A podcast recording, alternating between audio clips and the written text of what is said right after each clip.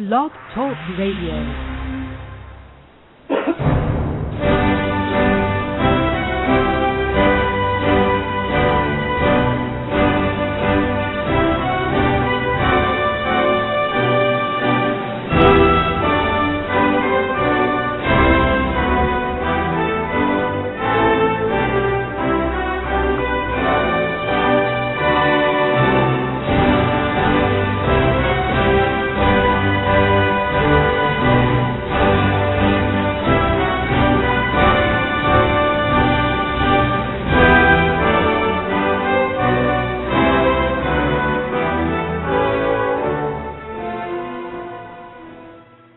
Amigos. Estamos aqui de volta. Como sempre, começamos invocando a Santíssima Virgem Maria, o Santo Padre Pio de Petrelcina, para que roguem a Deus que nenhuma injustiça se cometa nesse programa. Aqui recebi uma carta muito interessante do Tiago Bruno de Mello, de Maringá, Paraná. E diz ele: Estive raciocinando sobre a questão do casamento gay e do casamento de verdade entre homem e mulher e acabei por elaborar uma teoria. Daí diz ele, pensar no casamento como conhecemos é baseado em três pilares fundamentais que são espécie, gênero e número. Todos os casamentos no mundo ocidental, diz ele, sem exceção, são constituídos por dois, número, seres humanos, espécie, sendo um deles do sexo masculino e outro do sexo feminino, gênero. Acredito que o pilar do número só se sustenta pela existência do pilar gênero. Bom, é, exa- é, isso é bastante óbvio porque o casamento é sempre eh, ele existe em função da possibilidade da procriação para a qual se requer duas pessoas. Não é possível né, haver uma, uma relação procriativa entre três. Inclusive, eu lembro que a, própria restrição que o Tiago Bruno faz, que ele fala dos casamentos no mundo ocidental, nem isso seria preciso, porque onde existe a instituição da poligamia, se trata de casamentos separados. Por exemplo, no mundo islâmico, né, tem dois, dois sistemas. Tem o sistema xiita, que é o sistema dos casamentos temporários. A gente marca um prazo para a duração do casamento, fica lá três, quatro meses casado, ou três dias se quiser, e depois casa com outro. Quer dizer, não existe poligamia no, no, no mundo xiita. No mundo sunita, o sujeito pode casar com até quatro mulheres, mas são casamentos totalmente separados, onde ele tem dias distintos para ficar com uma e com a outra. Quer dizer, aquilo lá não é uma suruba. Não é um sujeito que está simultaneamente casado com tendo relações com quatro mulheres. Realmente não é assim. Então, a, a- distinção que ele faz do número a- continua valendo mesmo para o caso da, da poligamia. Ele diz: Acredito que o pilar do número só se sustenta pela existência do pilar gênero, ou seja, o número é dois porque existem dois sexos. né? É, acredito que se existissem três sexos, homem, mulher e sexo três, o casamento poderia ser entre três indivíduos, pois os sexos se complementam. Aí seria assim, um se houvesse três sexos, sim, seria um casamento entre três pessoas. Mas, repito, mesmo no- na, na esfera poligâmica, na sociedade poligâmica, não há casamento entre três pessoas. São vários casamentos de duas pessoas. Né? É, mas dizer, acredito que no momento em que o pilar gênero for posto abaixo, como desejam os movimentos homossexuais, automaticamente e imediatamente o pilar número deixa de ter qualquer sentido. Mas é evidente que se não há diferenciação dizer, biológica, fi- anatomo-fisiológica de dois sexos, não faz sentido você limitar o casamento a duas pessoas. Pode ser um casamento entre três, entre quatro, entre cinco ou 257. Você tem toda a razão, Tiago. Isso aqui é uma coisa que eu já havia eh, dito eh, faz tempo, muito tempo atrás, já tinha dito isso. Então, o que vai vir em seguida não é nem sequer uma poligamia, é o casamento múltiplo. Quer dizer, você faz uma suruba de 72 homens, isso é um casamento, que é uma nova modalidade de família. Isso é fatal que aconteça. Certo? Portanto, a noção de casamento gay, não, ela não faz sentido. Não é um problema de moral, não é um problema de religião, não, de, de maneira alguma. Dizer, é um problema, dizer, da própria estrutura da realidade. Quer dizer, casamento gay é uma coisa que vai contra a ordem da realidade. Então, naturalmente, ele vai provocar uma desordem social generalizada. Mais ainda, quem planejou isso, planejou sabendo dessas coisas, sabendo dessas consequências, desejando-as e induzindo, usando esse pessoal do movimento gay, né, com a finalidade de provocar uma crise para a qual em seguida se sugerirão novas políticas salvadoras e assim por diante. Essa é a própria mecânica né, fatal do, do, processo revolucionário. É assim que se faz uma revolução, meu filho. Quer dizer, você pega aqui um problema, pega um grupo de descontentes, pro, promete para eles uma solução, então mobiliza toda aquela gente para implantar aquela solução. Uma vez implantada, a solução vai criar mais problema ainda, vai ser mais insatisfação, mais crise e daí isso vai aumentando cada vez mais o poder do movimento revolucionário, o poder do, do, do, das organizações revolucionárias, que é exatamente o que está acontecendo. E os supostos beneficiados que acabam sendo prejudicados. Quer saber o que acontece? Fodam-se, já serviram. É que nem papel higiênico, meu filho. Então, é o seguinte: uma coisa é você ser a favor de discriminação e perseguição de homossexuais. Outra coisa é você aceitar essas propostas absurdas. É claro que nós temos que defender não só homossexuais, mas qualquer pessoa discriminada, perseguida. Nós temos, isso é uma coisa absolutamente intolerável, tá certo?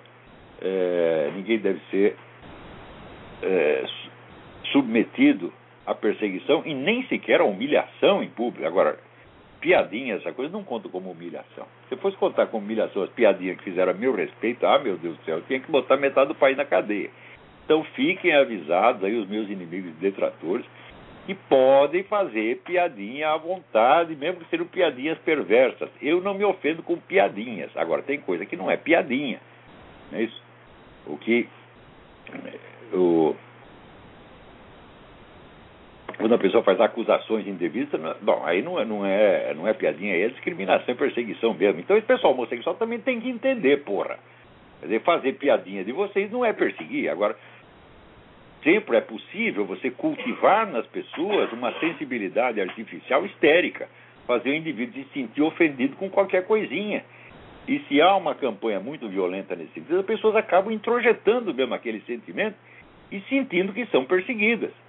Olha, eu digo, por exemplo, eu trabalhei no jornalismo 40 anos. Eu nunca vi, nunca vi ninguém ser prejudicado no jornalismo por ser homossexual. Nunca vi nenhum caso da pessoa ser perseguida. Aliás, Quantos chefes homossexuais eu não tive? Ai, meu Deus do céu. Eu não vou aqui citar nomes, tá certo? É, porque não, não, não, é, não vem ao caso, mas o fato do sujeito ser homossexual, não só homossexual, mas é, é até, vamos dizer, aquela, aquele tipo estriônico, aquela bichona mesmo, tá entendendo? E nem por isso a gente deixava de obedecer e respeitar o cara, porra, tá entendendo? Então, Então eu nunca vi. Então esses casos é, podem acontecer, mas eles são exceções, são, são casos patológicos, tá certo? E não é por causa de, uma, de um ou outro maluco que você vai fazer a sociedade inteira pagar. E, sobretudo, não é por causa desses casos que são em número insignificante, acho que você vai derrubar toda a estrutura social, derrubar todo o direito de família, como aqui alerta o Tiago Bruno com toda a razão.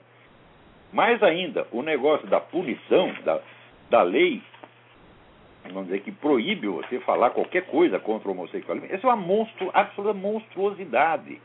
Monstruosidade por quê? Porque a rejeição da conduta universal, da conduta homossexual, é quase universal. Quer dizer, você tem milênios de civilização, não a civilização ocidental, todas elas. Né? Tem o livro do Randy Engel, The Right of Sodomy, é? que é o estudo mais meticuloso que eu já vi a respeito. E ele mostra ali, não tem nenhuma civilização onde o homossexualismo fosse aceito como normal ao mesmo título que o casamento hétero. Isso nunca aconteceu. Quer dizer, tolerância é uma coisa e normalização é outra completamente diferente. Né? Isso é a mesma coisa, por exemplo, que o sujeito ser dizer, um bêbado quanto mais. Né? Isso eu digo, bom, eu tive muitos colegas, no jornalismo, o consumo de álcool era um negócio incrível, até eu, durante 15 anos, de Maria vai com as outras, o pessoal enchia a cara de conhaque, eu também. Ficava trabalhando no tempo do Jornal da Tarde, escrevia, escrevia, escrevia, descia pro, pro bar, daí um Pedro Domecq, pum, mandava um, daí meia hora outro. Todo mundo fazia isso também, de Maria vai com as outras. Eu não gostava, mas acabava bebendo. Então, e tinha muito jeito que era alcoólatra mesmo, mas nem por isso deixava de ser um bom jornalista e deixava de ser respeitado na profissão. Agora, isso não quer dizer que a conduta alcoólica deva ser normatizada. E você fazer uma lei. Agora o senhor tem o direito de ser alcoólatra e ninguém pode falar mal. Então, nós devemos lutar, sim, pela tolerância, jamais pela normatização. Tá certo? Do mesmo modo, vamos dizer que o, o adultério. Hum? a mulher do cara sai aí com o padeiro. Bom, o cara pode perdoar e deve perdoar. Porque Jesus Cristo ensinou que a gente deve perdoar não sete vezes, mas sete vezes setenta. Então, corneou o cara 490 vezes, tá bem. 491 eu encho sua cara de porrada. Tá bom? Então, tolerância e perdão é uma coisa, tá certo? Bondade, compreensão, compassividade é uma coisa. Agora, normatizar um negócio é o seguinte: agora é um direito e ninguém pode falar mais mal. E você perde o direito de falar mal. É isso. Então, esse pessoal do nosso Congresso, eles não, são, não têm capacidade para julgar as consequências civilizacionais e culturais do que eles estão fazendo. Quer dizer, vocês elegeram umas centenas de, de psicopatas, né, sociopatas, certo? pessoas de uma presunção absurda que acham que assim que pode. Eu lembro aquele filme, não tinha aquele filme Banana, filme do Woody Allen, que o sujeito era nomeado chefe do governo, então ele baixava lá não, umas, umas decretos. De agora em diante, todas as roupas de baixo passam a ser roupas de cima. Todos os meninos de 12 anos passam a ter 8. Eles fazem essas coisas. Né? Quer dizer, como dizer, de agora em diante todos os animais andarão para trás. E assim por diante, pô. Então, os animais que voam passarão a andar, e os que andam passarão a voar. É coisa assim, eles querem fazer, dizer, é uma quebra da própria ordem natural, quebra da lógica, quebra da estrutura da realidade. Então, é claro que esses famosos direitos homossexuais, eles não vão durar na, na, na em escala global, não vão durar 50 anos. Eles passarão, mas os efeitos sociais e culturais graves ficarão. E as pessoas daqui a pouco não se lembrarão de onde aquilo começou. Eu lembro para vocês o caso da educação sexual nas escolas americanas, que veio na década de 60, 70. Tem muita menina adolescente grávida, então precisamos educá-las, dar educação sexual.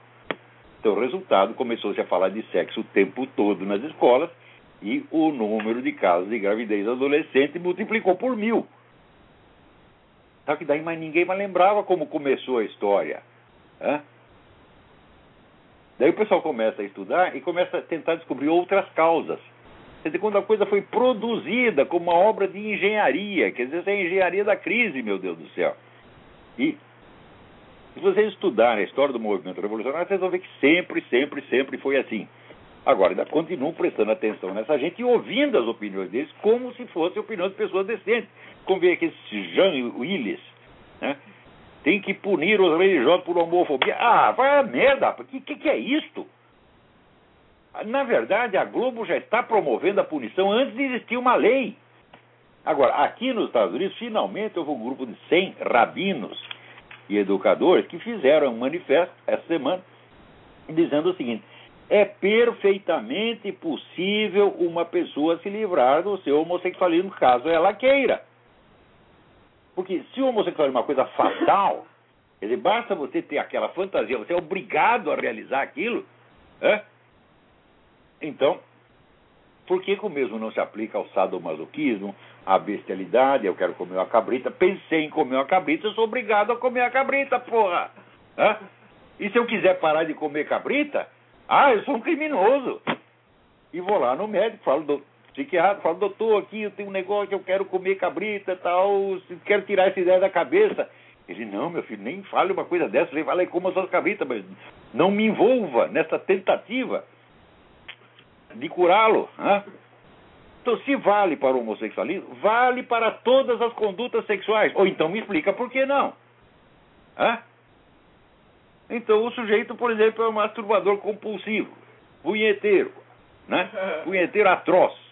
Chega lá, doutor, quero parar com isso. Ah, não pode parar! E sugerir que, ó, oh, meu filho, é possível você parar disso, passa a ser um crime. Se vale para o homossexualismo, por que, que não vale para a punheta? Me explica, porra! Ô, João Willis! Hã? Quer dizer que uma vez tocou a primeira punheta, tem que continuar tocando pro resto da vida, porra. Hã? Quer dizer, vocês não têm lógica na cabeça, não sabem somar dois mais dois. Né? Esse João Willis, vamos fazer aí um, um teste com esse João Willis. Vamos ver se pelo menos você sabe escrever em português, ô moleque. Agora, vocês elegem analfabeto, inepto, vigarista, e depois ficou chorando, pô. Por que que vota nesses caras? Hã? E mais ainda, esse fulano acha assim, que o voto que deram para eles é autorização para eles fazerem o que quiserem. Hã? Pois outro dia não veio aí um vídeo do governador do Ceará conversando com meia dúzia de, de empreiteiro pedindo propina em público, hã? Mas na cara dura, porra. Daí o repórter vê, governador, o senhor pode esclarecer essa coisa que eu estava conversando com eles? O governador fala, ah, pergunta para eles. Assim, o cara seguro de que não vai acontecer porra nenhuma. Tão seguro quanto Lula. É? Mensalão não vai dar nada. Então, você vê, aqui nos Estados Unidos também, essa semana saiu aí um relatório dizendo que os casos, vamos dizer, de. Os casos de ataques sexuais nas academias militares aumentaram muito no último ano. Fala, mas como é que você quer que não aumente, porra? Hã? Primeiro, você enche as academias de mulher. Hum? Depois você autoriza a conduta homossexual em público. É? E você quer que. Você cria um ambiente de excitação sexual geral e não quer que a coisa aconteça depois, quer dizer, você quer a causa, mas não quer o efeito? Ora, quem foi, quem é que está reclamando disso?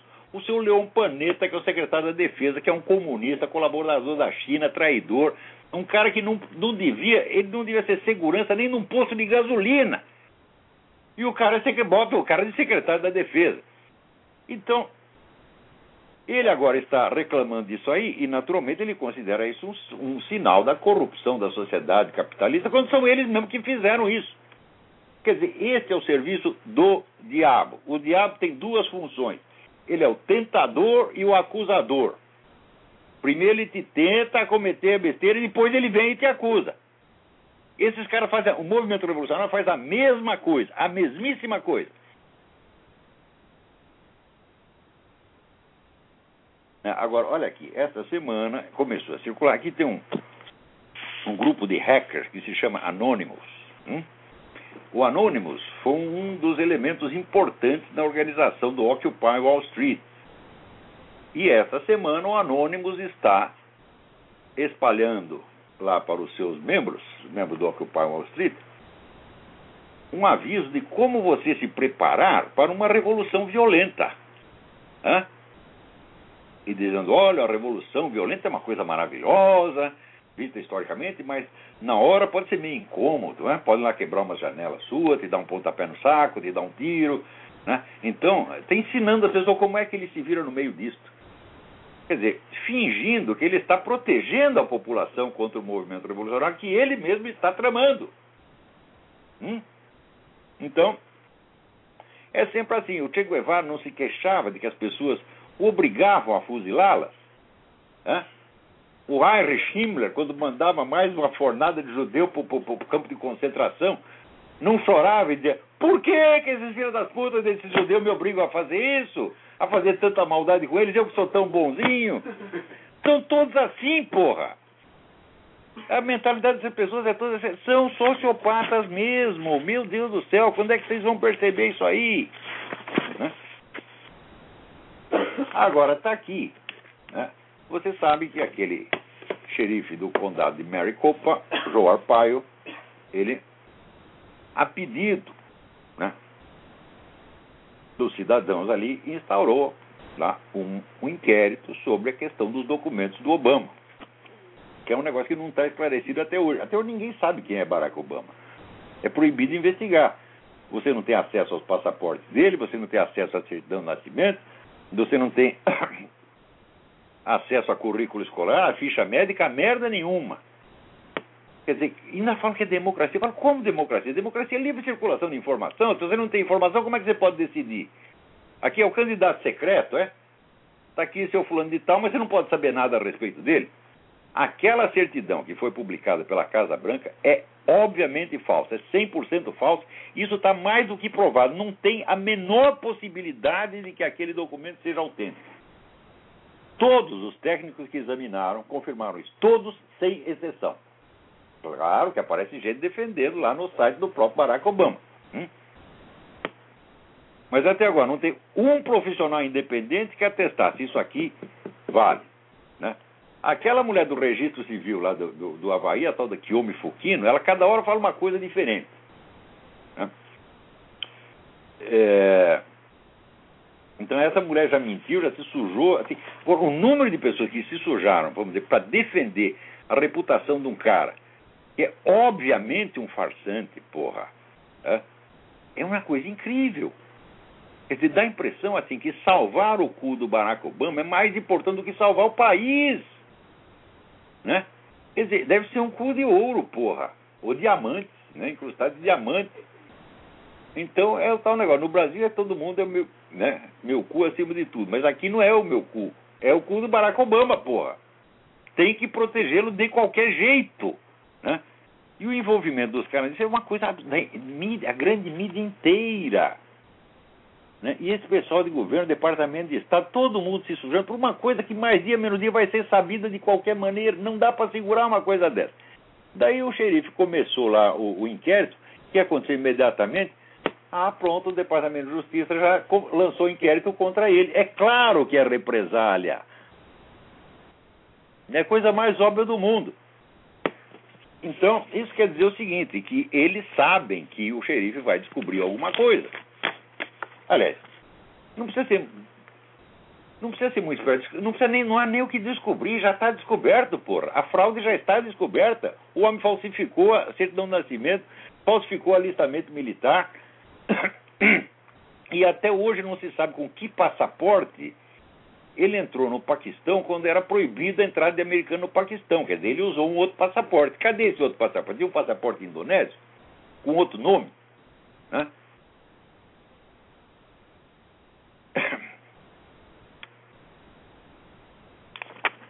Então você vê aqui, antigamente a delegacia desse xerife podia examinar as cadeias para ver quem é ali é imigrante ilegal. O Departamento de Justiça falou, não, vocês não podem mais. Quer dizer, caçou o direito deles fiscalizarem quem ali é imigrante legal ou ilegal. Por outro lado, os ilegais, né? Aqui o pessoal, olha, tem, putz, tem gente aqui que acredita em Ron Paul. Meu Deus, o Ron Paul é candidato da TV estatal russa. Né? O Ron é a favor da retirada das tropas americanas do mundo. Quer dizer, entregar o mundo para a Rússia e para a China e para o Irã, assim, de, de, de, na bandeja. O Ron é a favor da entrada maciça de imigrantes ilegais. O Ron é a favor da total liberação de drogas. Quer dizer, esse sujeito, ele é pior do que o Barack Obama. E tem gente que acredita nele, meu Deus do céu, só porque ele tem uma política econômica boa. Né? Ué, a política econômica, o que é para fazer aqui, é, é, simples, tem que cortar despesa. Né? Por até o governador do Wisconsin, Scott Walker, né? ele está fazendo isso. Ele cortou despesa em tudo quanto é lugar e transformou. Lá tinha um déficit de 3 bilhões, hum?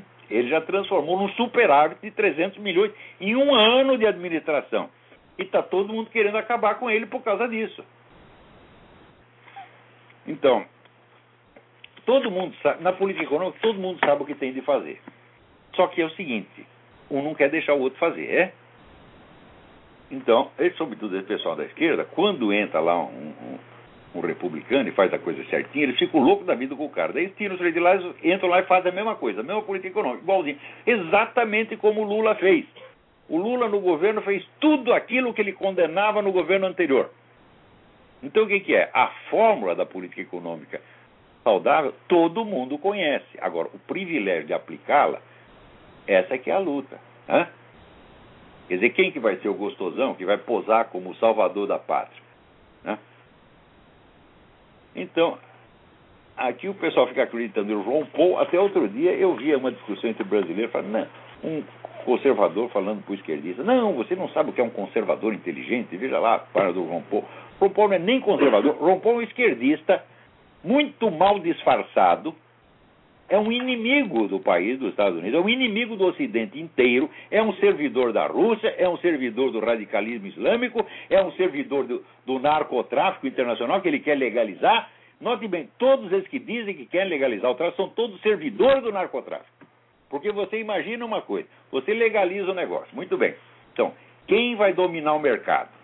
Hum? Essa gente já tem todo o controle da produção, da distribuição, da comercialização, de tudo, tudo, tudo, tudo. tudo. É? Quem é o dono do mercado no dia seguinte? Legalizou, pronto. As Farc aí na América Latina viraram uma multinacional legalizada. Tá? Agora, se você tem o acesso à atividade comercial legal, você também tem acesso à atividade política legal. É? Então, de repente, você pega aquela quadrilha de traficantes que já matou, a já matou mais de 30 mil pessoas. Mantém um monte de gente em cativeiro por 8, 9, 10 anos. Né? 5, 7 mil prisioneiros, pelas últimas contas. Depois de ter feito essa coleção enorme de crimes hediondos, de repente, que você está legalizado, vira uma firma comercial respeitável um partido político, e no dia seguinte você está no poder. É isso que você quer, o Fernando Henrique. É? Você é um cara que você se faz de liberal, esclarecido, etc. Mas tu ainda é o mesmo comunista de sempre. Tá? Tem rabo preso. Tu é um covardão. Tu serve aqui, tu sempre serviu. Passa lá um verniz de democracia. Mas é impossível você querer a liberação do narcotráfico e não entender para quem que você está dando o poder. Porra! Hã? Agora, no Brasil, todo mundo gosta de discutir as coisas em termos gerais, teóricos, né? doutrinais. O cidadão, o cidadão tem o direito ou não tem o direito? Eu digo, bom, esse é um problema de teoria jurídica, doutrina jurídica. Ninguém quer analisar a coisa na, ver, na verdade, quer dizer, como na situação concreta. Eu digo, peraí, vamos liberar o narcotráfico? Quem é o narcotráfico? Na mão de quem está? Quem vai ganhar o dinheiro com isso? E quais serão as consequências políticos sociais da coisa. É isso que tem que analisar. Não uma coisa em abstrato. Ora, em abstrato, eu sou a favor de liberar tudo. Hum? Eu não gosto que ninguém me diga o que fazer, também não gosto de ficar dizendo para os outros. Tá certo? Então, para mim, até o negócio libertário estaria ótimo, só que na condição concreta não é assim.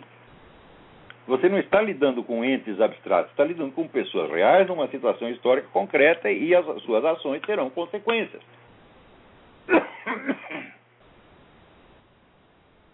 Então, essas conversas doutrinárias gerais são tão bonitas, né?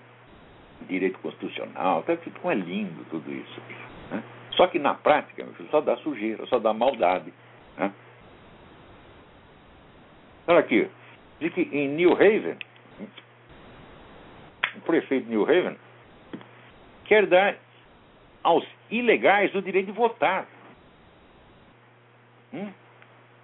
E olha, não é o único, não. Então, quer dizer que você entrar legal ou ilegalmente no país não vai fazer mais a menor diferença. Aliás, faz diferença, porque se aqui, se você quer levar, você quer viver como um imigrante legal, com todos os papéis certinhos, etc., eles vão dificultar a sua vida pra caralho. É? Agora, se você é o ilegal, você tem a proteção do Departamento de Estado, porra. Agora, olha aqui. O Rush Limbaugh diz o seguinte: o Obama é o 12 imã. O 12 imã é o seguinte: imã é o líder religioso da comunidade xiita. Então, teve 11 imãs, né? E estão esperando o 12, que é, uma figura messiânica que deve chegar de um momento para outro e dominar o mundo. Então, quando você vê o currículo tá certo, do Obama como favorecedor, como patrono, como ajudante da Revolução Islâmica, você diz, ah, ele já é o 12 imã.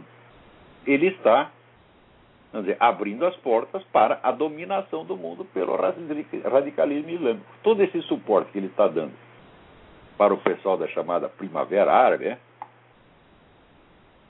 a consequência é óbvia. Por exemplo, no, no Iraque, tirar as tropas americanas começou a matança e perseguição de cristãos no dia seguinte.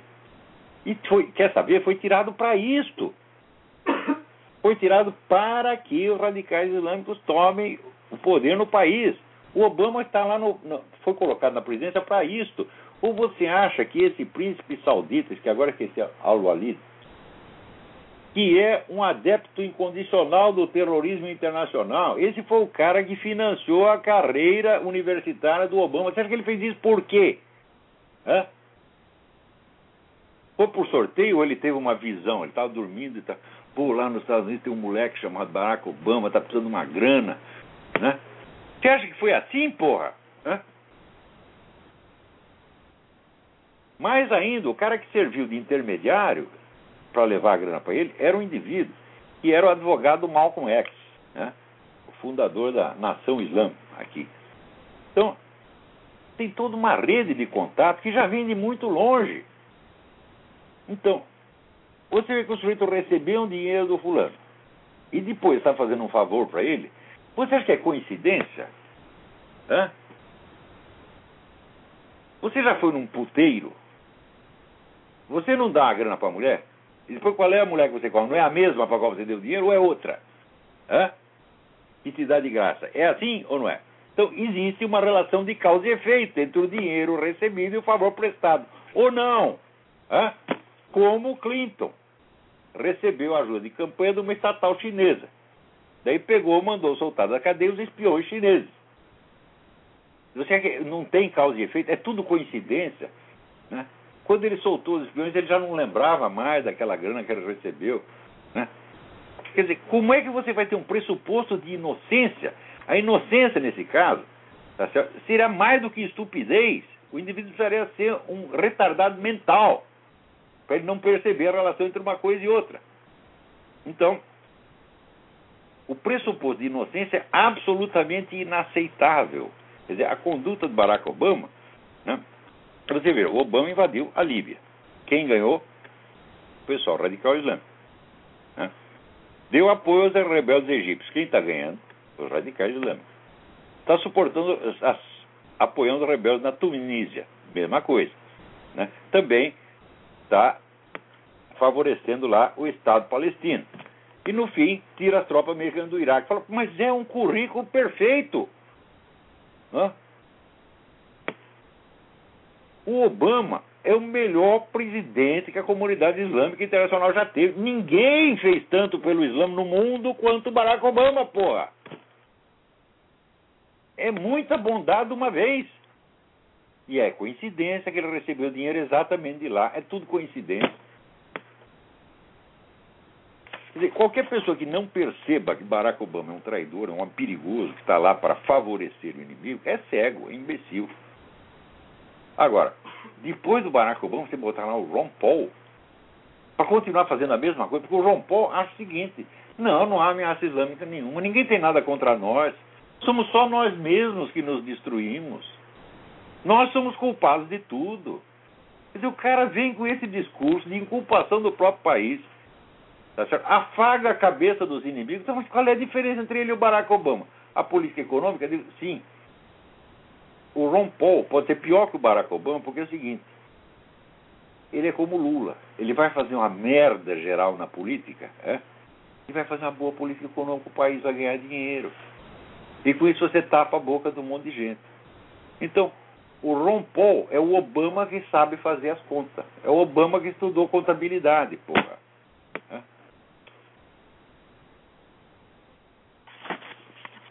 Agora, olha, olha aqui, mais uma, mais uma no, no currículo. Né? O Departamento de Estado está tendo aqui uma conferência de três dias a portas fechadas com o pessoal da OIC, Organização da Cooperação Islâmica, para discutir um projeto de lei tá certo? que proíbe falar mal do Islã. Hum? É discriminação religiosa. Do cristianismo você pode falar o que você quiser, dos judeus você pode falar o que você quiser. O judeu, pelo menos, reage um pouquinho, né? Às vezes reage ao contrário também, mas reage um pouco. Então, quer dizer, mas é a mesma coisa, você não pode falar mal do homossexual, também não pode falar mal, né? dos muçulmanos. Agora, os muçulmanos poderão falar mal dos homossexuais quanto eles quiserem, porque eles têm muito mais poder do que o movimento homossexual. Então, esse pessoal homossexual acha que o futuro deles será brilhante, que eles vão dominar o mundo. Fala, não, meu filho, quem vai dominar o mundo são os muçulmanos. Eles vão matar vocês. É isso que eles vão ganhar com essa merda toda que vocês estão fazendo. Vocês combatem o cristianismo, corrói as bases da civilização, daí né, vem o Islã tem o plano B, Deus pensa assim, falou, acabou o cristianismo, bom, então nós temos aqui outra alternativa, meu filho. É?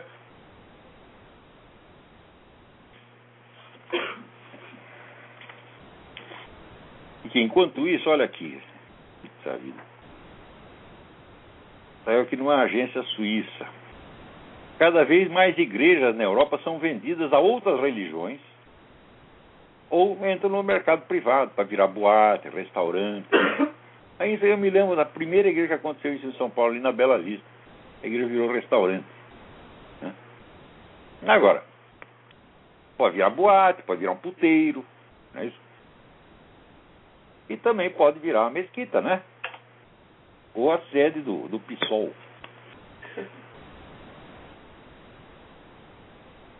Que coisa.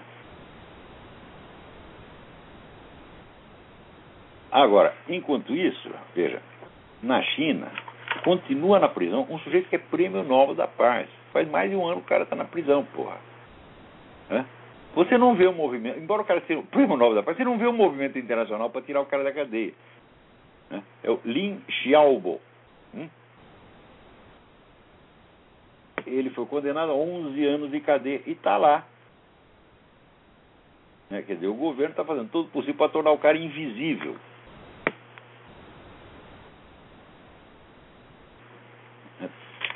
Agora, veja como são as coisas. Eu falo de mídia, né? Mídia é peste, peste. Entendeu? Jornalista, olha, bicho, eu morro de vergonha dessa profissão. Tenho que inventar outro nome para isso.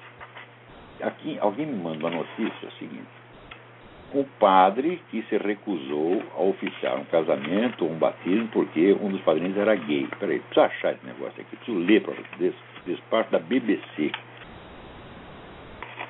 Estava aqui agora. Ah, aqui. Padre católico espanhol impede batizado a descobrir que padrinho é gay. Essa é a manchete. Hã? Bom, acontece o seguinte: não foi isso. Hum? O que ele descobriu não é que o sujeito era gay. Ele descobriu que o sujeito era casado com um gay. No civil. Hã? É completamente diferente. Porque para você ser padrinho, você tem que ser ou solteiro ou casado na igreja católica. Senão você não pode ser padrinho, porra. O cara fala, ah, quero ser padrinho da criança aí. Você é solteiro? Não. Você é casado também não. O que, que você fala? Eu vivo com 15 mulheres. Não pode, porra. Então não é um problema do ser gay. É, é um problema da irregularidade do casamento. Agora, isso aqui vem na BBC. BBC é um antro de comunista, tá certo? E ainda tem o prestígio da velha BBC. Né? Mas eu me lembro assim, teve a longa luta do Alec Boyd, nosso amigo, amigo venezuelano que mora lá na Inglaterra. Ele escreveu um negócio aqui sobre a BBC, um relatório sobre a BBC, uma coisa de arrepiar os cabelos. É? Então a BBC é assim, é agência de propaganda do Chaves. Então, o que quer que vocês leiam da BBC é negócio duvidoso. Tão duvidoso quanto o que você lê no Estadão, na Folha de São Paulo, etc, etc. Por exemplo, o que se passa aqui nos Estados Unidos, eu vejo o que se passa aqui, eu tenho acesso fazer a agência de notícia, tudo quanto é revista, publicação, rádio, etc, etc. Eu sei o que está se passando aqui. E eu sei qual é o debate nacional aqui. Sobretudo porque eu gosto de ouvir a fonte primária, eu gosto de ouvir o que os personagens mesmo estão dizendo, e não o que o jornalista diz deles, porra. Então, se eu quero saber o que, que o Tea Party pensa, eu vou lá na página do Tea Party e ver o que eles estão falando. se eu quero saber o que o pessoal do Occupy Wall Street está falando, eu vou lá na página do Occupy Wall Street. Então, não é por terceiros. Então eu vejo o que acontece aqui e depois leio as notícias que saem no Brasil sobre os Estados Unidos. Meu Deus, olha aqui, aviso, leitores do Estadão, da Folha, do Globo, da Zero Hora, vocês não estão sabendo de merda nenhuma do que se passa aqui. Mas é zero, zero, zero, zero. Então, vê se algum jornal brasileiro publicou, por exemplo, o currículo do Leão Planeta, que é um cara que sempre trabalhou para o governo da China. Bom, não é a primeira vez que isso acontece. Por quê? No tempo do Roosevelt, tinha um camarada que era secretário de Estado, não era o Harriman, eu até esqueci o nome do. Agora. Esqueci e o sujeito tinha escritório da advocacia. Qual era o maior cliente do escritório da advocacia dele? O governo soviético. Quer dizer, você põe secretário de Estado um cara que vive de dinheiro soviético. Porra! Quer dizer, já fizeram isso uma vez. E deu no que deu. Quer dizer, o governo Roosevelt foi uma festa para os comunistas aqui, né? Depois apareceu o Joe McCarthy dizendo que tinha 52 agentes soviéticos infiltrando o governo. Não era 52, eram 3 mil, porra. Tem alguém na linha aí?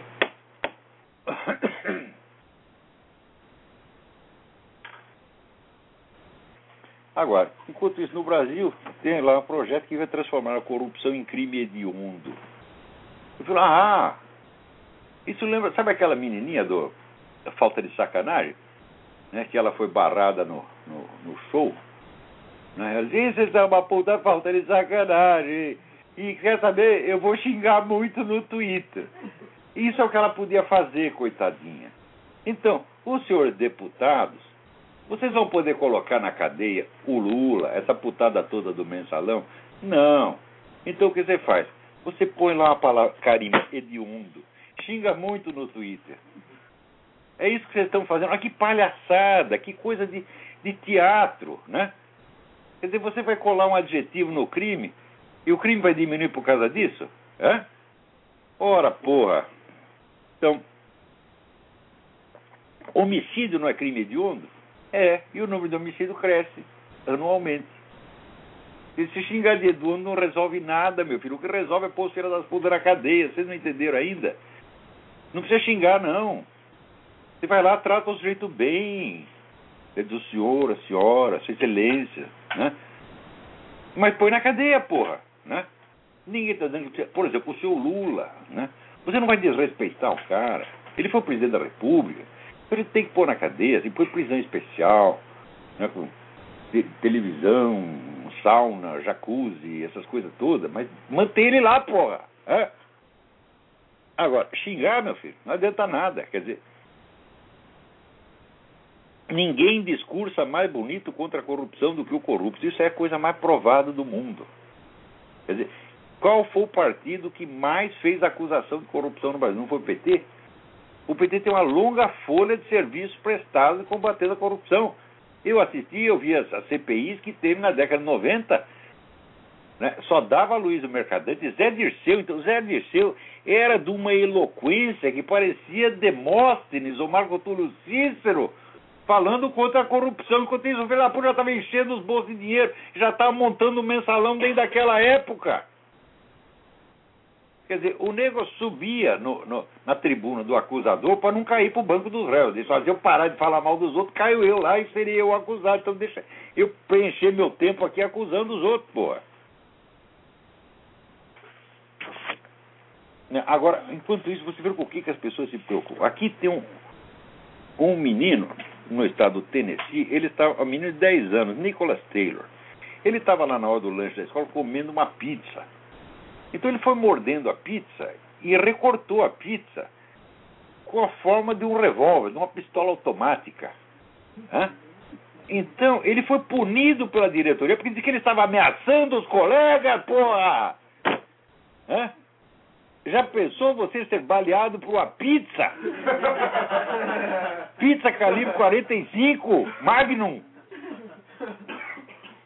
O garoto, então, durante seis meses, ele vai ter que comer numa mesa isolada sozinho. Seis meses. Você está entendendo? Olha, puta merda. Agora, o Obama pode falsificar documento, pode enganar todo mundo, pode entregar o país para os inimigos. Não tem problema. Agora, o garoto está ameaçando os outros com uma pizza. Você sabe lá o que é isso? Então no Brasil acontece a mesma coisa. Agora, você vê,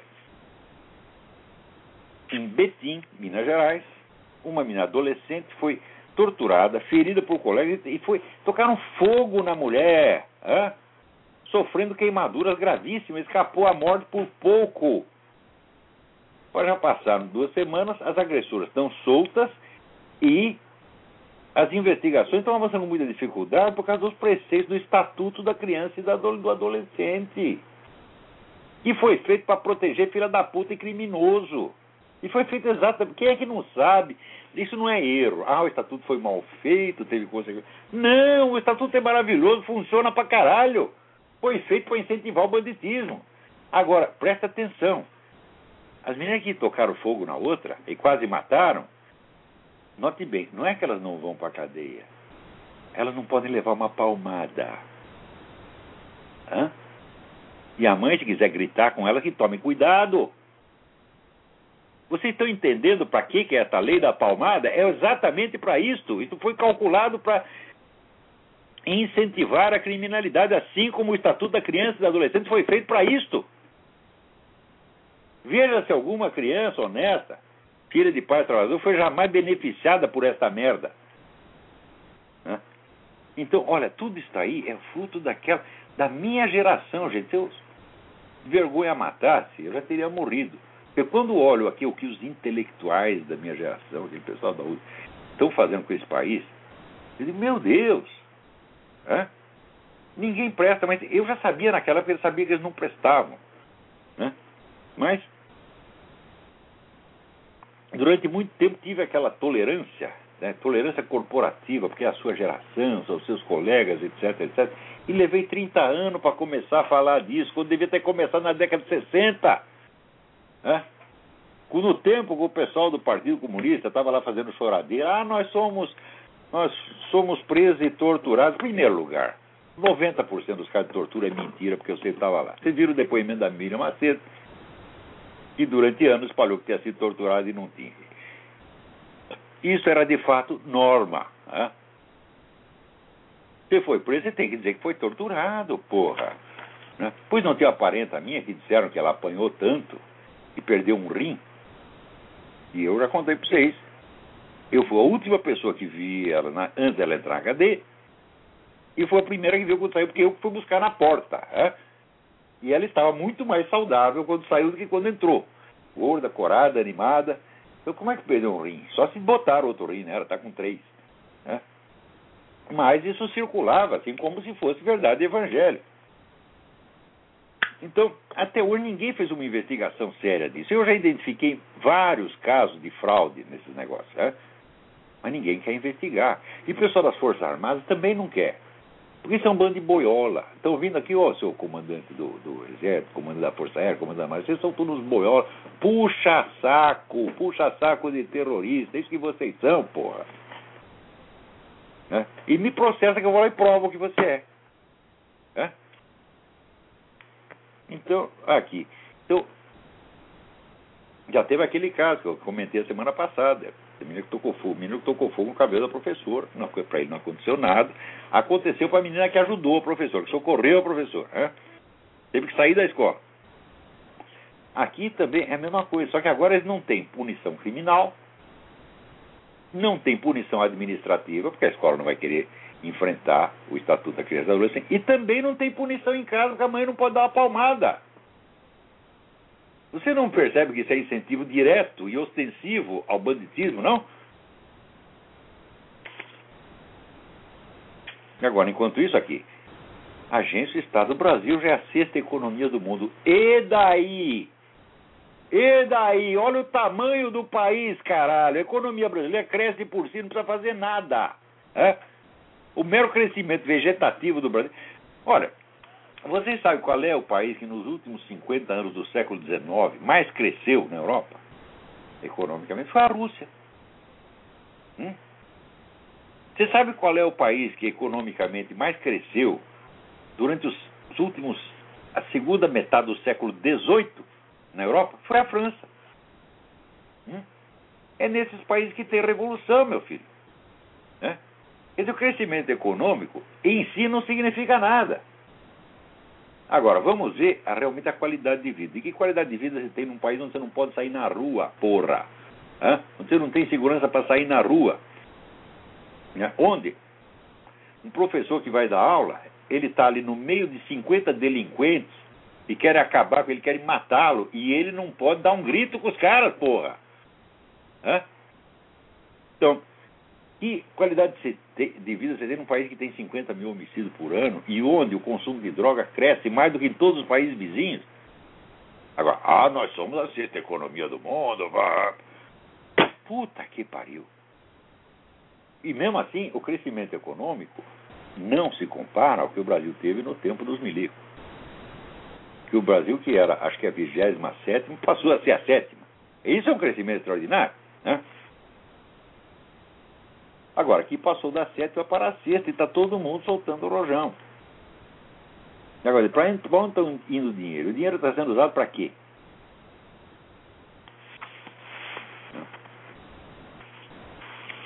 Então, aqui ainda tem duas cartinhas aqui que é, eu vou tentar aqui. Jorge Luiz Oliveira Júnior. Passei a assistir os seus vídeos na internet e me interessei muito pelo tema Nova Ordem Mundial. É, sou ignorante sobre o tema e peço que o senhor possa indicar alguma bibliografia. Eu já fiz aqui uma lista de 10 livros sobre a questão de mundialismo, Nova Ordem Mundial. Né? É, eu, vou, eu vou dar a lista de novo para você, mas vou ter que dar no, no próximo programa. Tá certo? De, de cara, é, o livro fundamental é o livro do Carol Quigley, Tragedy and Hope, que é um livro de mil páginas, e é um livro favorável à nova ordem mundial. Então, Quigley é um camarada, é um professor de história, um gênio de historiografia, e durante muitos anos colaborou com essa elite globalista. Ele só tinha um ponto, ele divergia, ele fala não deve ser secreto, tudo deve ser público. Né? E ele publicou esse livro, acho que pela Macmillan, a edição sumiu. No primeiro dia, né? pessoal tem muito dinheiro sobrando, sumiram com o livro. Daí começou a circular em edições clandestinas agora ninguém mais segura. Agora já tem tanta edição por aí que ninguém mais segura. Então esse é o livro fundamental. Outro livro fundamental é o do Stanley Monteith. Monteith escreve M-O-N-T-I-E-T-H. Stanley Monteith. O livro chama-se The Brotherhood of Darkness. A Irmandade das Trevas. É um livro curto, de 100 páginas, muito sereno, muito objetivo, muito bem informado. É, então, de cara te indico esse, esses dois. É, tem o livro do, do Edward Griffin, e esse você pega na internet, que chama The Fearful Master, a respeito da ONU, o Senhor Temível. De cara, esses três livros. É... Juliano Nascimento pergunta: Conheci seu material, suas opiniões há pouco tempo e tenho gostado e me surpreendido muito. Eu me considero um pensador oculto, meus pensamentos não chegam a muitas pessoas. Bom, se chegar a você mesmo, é alguma coisa. E noto que os seus são muito compatíveis com os meus. Às vezes dá vontade de pedir para o mundo parar para eu descer. Mas é, tenho uma vontade muito grande de colaborar para ver uma mudança nas regras do jogo. De onde vem a sua força e estratégia para trombetear esses pensamentos perigosos? E bom, eu tenho sido nisso, de fato, uma persistência é, quase mórbida. Né? Então, por que, eu insisto nisso há, há tanto tempo? Primeira coisa, você tem que perder as ilusões sobre esta vida. Se você não entende que você é uma alma imortal, que esta vida é apenas um, como dizia o Bruno Tolentino, é apenas um rascunho, então você vai dar muita importância a benefícios que você pretende obter desta vida e você vai perder força. Porque este é, é o truque. Quando a igreja diz que é o, o, o, a alma tem três inimigos, o mundo, o diabo e a carne, tá certo? o que, que é a carne? A carne é a tendência que você tem de achar que aquilo que afeta você sensorialmente é o mais importante, é a realidade mesma. Então você tomar apenas aquilo que é corporal, que é sensível, como, real, como realidade. Esse é o primeiro engano. Bom, o diabo você sabe o que é. O diabo é o tentador e acusador. É aquele que te induz a fazer a merda e depois coloca dentro da sua cabeça não o arrependimento verdadeiro, não o arrependimento que cura, mas o remorso. O remorso quer dizer você se remorder, você fica se mordendo a si mesmo e se acusando e, e daí fica mais angustiado, daí faz mais merda ainda. Né? E o mundo o que, que é? É o mundo do falatório, é a sociedade humana. Que vive te oferecendo vantagens e, e prometendo mundos e fundos que jamais vai realizar. Então, se você não cair nessas, nesses três engodos, né? o mundo, o diabo e a carne, você está preparado para essa luta. Mas é aí Agora, quando eu falo isso, eu não estou querendo dizer que você tem que ser santinho. Fala, não, não é. Você não vai ser, você vai fazer um monte de pecado. Ele vai fazer, todo mundo faz, porra. É uma coisa assim de você ter inteligência, de você não se deixar enganar pelo que você mesmo está fazendo. Hum? Então, se você não tem o sentido de servir a alguma coisa que é infinitamente maior do que você, é, e saber que se você perder a vida nisso não tem importância, se você não tem isso, você não pode lutar. Hum? Agora, se você está, ah, eu quero fazer uma coisa, mas eu quero assim, eu quero um bom emprego, quero uma renda, renda segura, quero comer não sei quantas mulheres, não vai dar, meu filho. Hum? Então o que você tem que fazer é o seguinte: você faz o seu dever e as coisas do mundo que vierem para você de graça, você pega. Né? Mas se tiver que largar, você também larga. Hum? Quer dizer, você aceite os benefícios sem temor e se desfaça deles sem tristeza nem remorso. Quando eles vierem, graças a Deus. Quando foi embora, também, graças a Deus. É só isso. Né? Ah, essa vida, no fim das contas, não será tão ruim assim, é? Então, você vê o que, que eu perdi né, por todo essa, esse trabalho que eu estou desenvolvendo. Olha, eu perdi algumas coisas, mas eu acho que eu ganhei mais, no fim das contas. Então, é, é só isso. E também não, não, não se impressione muito, não. O que precisa para isso não é você ter qualidades especiais de força estratégica. O que precisa é uma coisa chama-se querer. Se você quiser, você vai fazer. Então, até semana que vem, espera aí, tem um aviso. Ah, aqui queria informar com muito pesar o falecimento do general Sérgio Augusto de Avelar Coutinho, um verdadeiro patriota e um homem que prestou um serviço relevante a todo o país, com, sobretudo com os seus dois livros, A Revolução Gramscista no Brasil e Caderno da Liberdade, com a primeira exposição sistemática e isenta da estratégia gramsciana no Brasil, porque no Brasil, a respeito de Gramsci, só tinha lido puxa-saco. Né? O general Coutinho faz uma descrição é objetiva, técnica, científica, e é uma coisa de uma utilidade extraordinária. Mas, por causa desse trabalho, ele chegou a ser muito mal visto até por colegas dele, né? até por gente de farda que queria acomodar, queria passar a mão na cabeça dos inimigos e tal, e ele nunca cedeu isso aí. Então, oremos pela alma desse grande brasileiro. E, para todos vocês, feliz ano novo.